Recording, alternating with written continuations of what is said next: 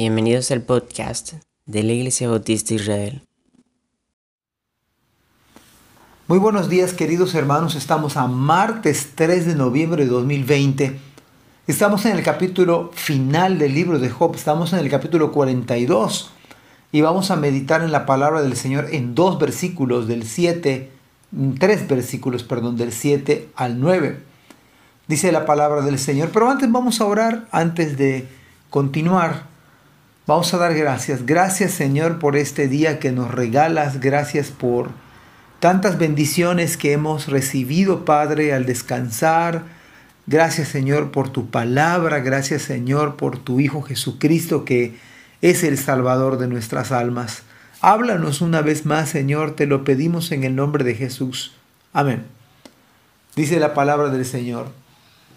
Después de que el Señor terminó de hablar con Job, le dijo a Elifas el temanita, Estoy enojado contigo y con tus dos amigos, porque no hablaron con exactitud acerca de mí, como lo hizo mi siervo Job. Así que tomen siete toros y siete carneros, vayan a mi siervo Job y ofrezcan una ofrenda quemada por ustedes mismos. Mi siervo Job orará y yo aceptaré la oración a favor de ustedes no los trataré como se merecen, a pesar de no haber hablado de mí con exactitud, como lo hizo mi siervo Job. Así que Elifas el temanita, Bildad el suita y Sofar el naamatita hicieron lo que el Señor les mandó y el Señor aceptó la oración de Job.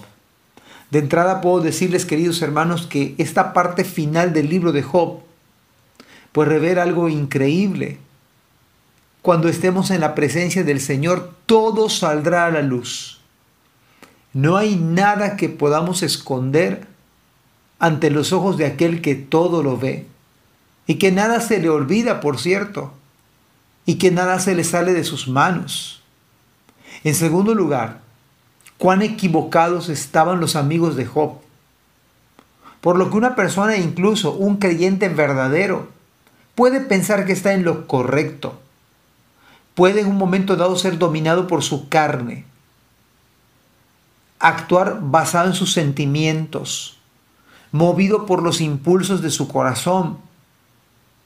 Puede ser llevado por, por las circunstancias o dejarse llevar por las circunstancias y por medio de las cosas que vemos.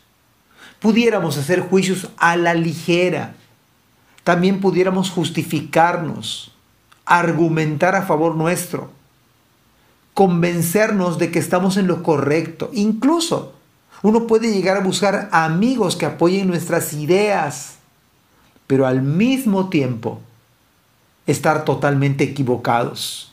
Esto fue lo que le sucedió a Elifas y a sus amigos con respecto a Job.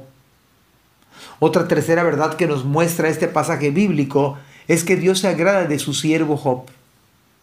Y a pesar de todo quebranto, de todo dolor, de toda prueba, por difícil y dura que pareciera, la gracia de Dios fue más abundante para con Job, ya que le dijo mi siervo.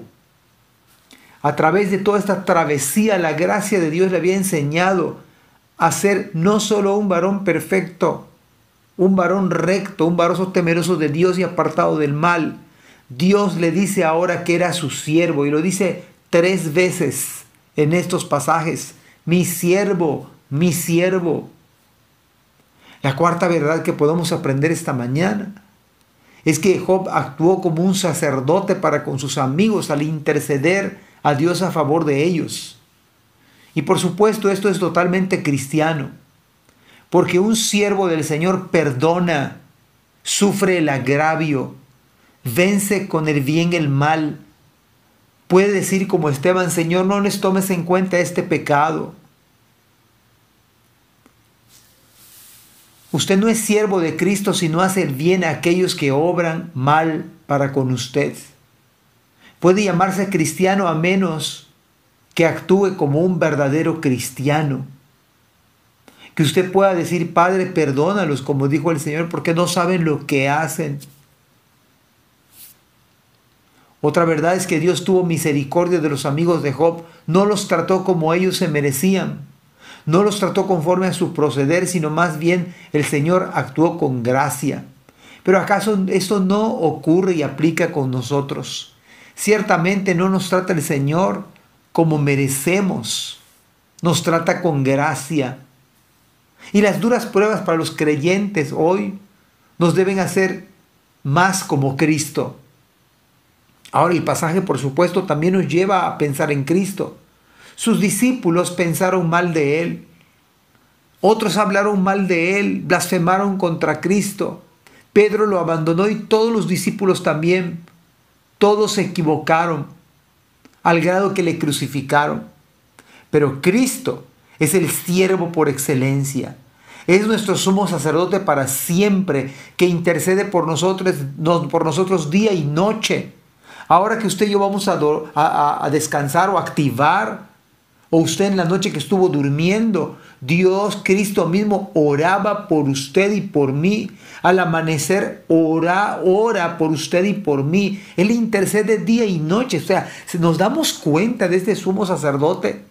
Tiene misericordia al grado que no nos trata conforme a lo que merecemos. Pero un momento. No puedo terminar este esta meditación si no le invito a usted a pensar en un amigo suyo y por supuesto yo también. Un amigo suyo del cual usted esté distanciado hoy por hoy. Piense en ese amigo, pero ese amigo puede ser un siervo de Dios. Y usted puede ser que como Elifas o uno de sus amigos pensaron y pensemos mal de otros, actuemos mal con otros. No deje la oportunidad esta mañana de orar por esa persona y algo más. Hágale un bien y algo más. Pida perdón a Dios porque usted puede estar equivocado y yo también. Y es más, vaya y pídale perdón a su amigo por el distanciamiento. Por lo tanto, esta mañana reconcíliese con Dios y busque a su amigo distante que usted piensa que él le ofendió, le agravió, le hizo algo inoportuno. Es tiempo de recuperar la valiosa oportunidad de ser como Cristo en verdad. Amados hermanos, que el Señor les llene de bendiciones. Amén.